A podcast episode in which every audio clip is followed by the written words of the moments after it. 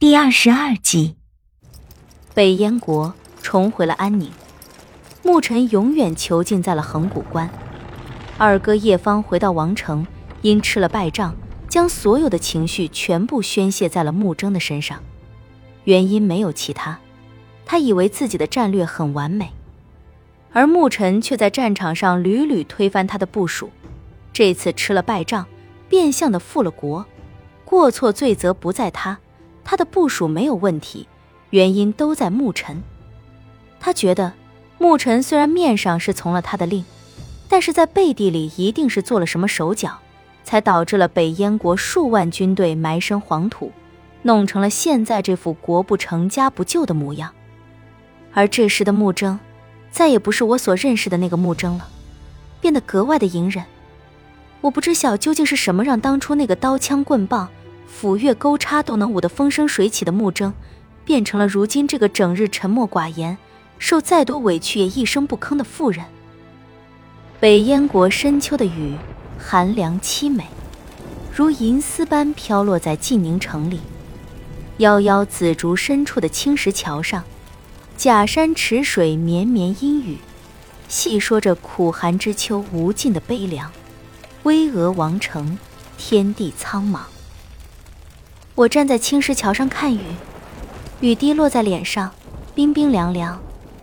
池下一滩死水中开放着的芙蓉花被雨水洗刷的清新明丽。我麻木地站着，并无半点赏花的情致。淅淅沥沥的雨拍打在我身上，只觉得这天地浩瀚苍茫，却唯独孤立了我。一把油纸伞遮过我的头顶，隔开了银丝般的雨。我想，许是车彤彤。因为这紫竹院里除了车彤彤和我之外，再也没有其他人，便说道：“车彤彤，我不用伞。”这雨虽下得凄美，可有些寒凉，染了风寒，可就不好了。身后却是一个男子的声音响起，这声音虽是男子声，可却有着女子一般的细腻轻柔，好听的不行。声音有些熟悉，却想不起是谁。回过头去看，却见着二哥那个断袖夫人举着一把油纸伞站在我身后。她一身红装上绣着粉红的梅枝，如墨的黑发披在肩上，似如断崖上直泻而下的瀑布。一张红唇微微掀动，发出极好听的声音。叶芳哥哥近来脾气不好，总是无缘无故的发脾气。昨晚不知为何。一向温柔的他，竟变得格外的粗暴。今儿一早出了伟华殿，至今还不见回来，我心里有些想念，便出来寻他。哦，他从不来我这儿的。叶宁妹妹，她的声音夹杂着淅淅沥沥的雨声，扰得我有些晃神。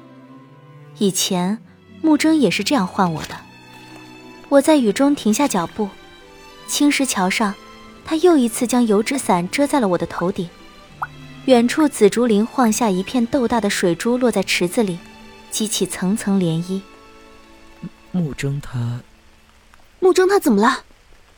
啊，没事。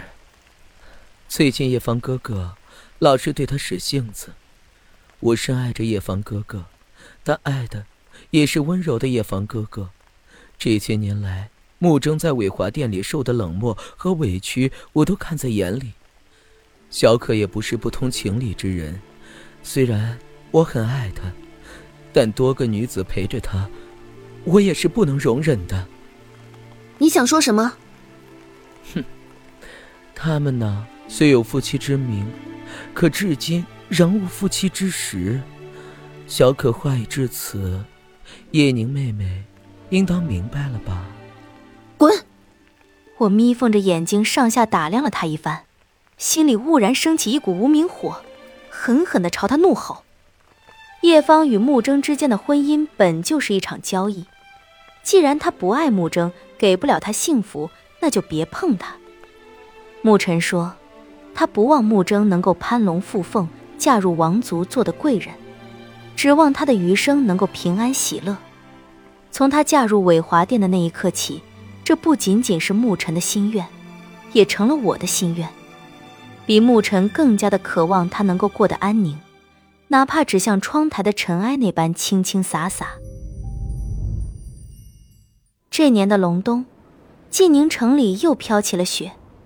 我正坐在荷花宴岸边的亭子里弹琴，近四年不见的穆征撑着伞，依旧一身白裙，一头如墨的黑发，在纷飞的雪花中款款向我走来，身后的雪地留下深浅不一的脚印。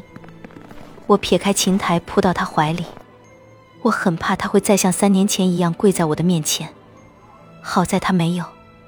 他的脸上又有了之前的笑容。慕征，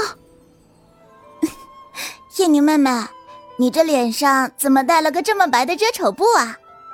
他一说话，我仿佛又回到了小时候。他偷来御酒，带着我和车彤彤爬上康宁宫的房顶。皓月当空，满天星河下，我们彼此对饮，仿佛又看到了康宁宫里七彩纷飞的蝴蝶。他终究是改了口。唤我叶宁妹妹了。车彤彤见了穆征，和我一样欢喜，欢快地跑出去搬来一大堆好吃的糕点。我们三个已经很多年没有再聚在一起大吃大喝了。我不知道穆征因为什么变回了之前的模样。总之这一天他很开心。我们喝了很多酒，直到夜幕降临。穆征带着醉意告辞，离开了紫竹院，并说。他以后会常来，我高兴的不行。我和车彤彤送他到紫竹院大门口，因为父王对我下了禁令，出不得紫竹院，我也只能送他到院门口。临走时，在那处闲亭里，穆征对我说：“叶宁妹妹，你这面纱也忒素了一些，改日我得了空闲，在你这面纱上绣朵海棠可好？一定能够绣得极好看。”穆征，你，你什么时候学会刺绣了？你都会弹琴了，我怎么就不能会刺绣？给我吧。他伸手过来取我脸上的面纱，出于对穆征绝对的信任，我自己取了面纱递到他手里，并叮嘱说：“一定要绣得极好看。”他在我长满了龙鳞的脸上打量了很久，张大了嘴巴说。啊，当真是金光闪闪啊！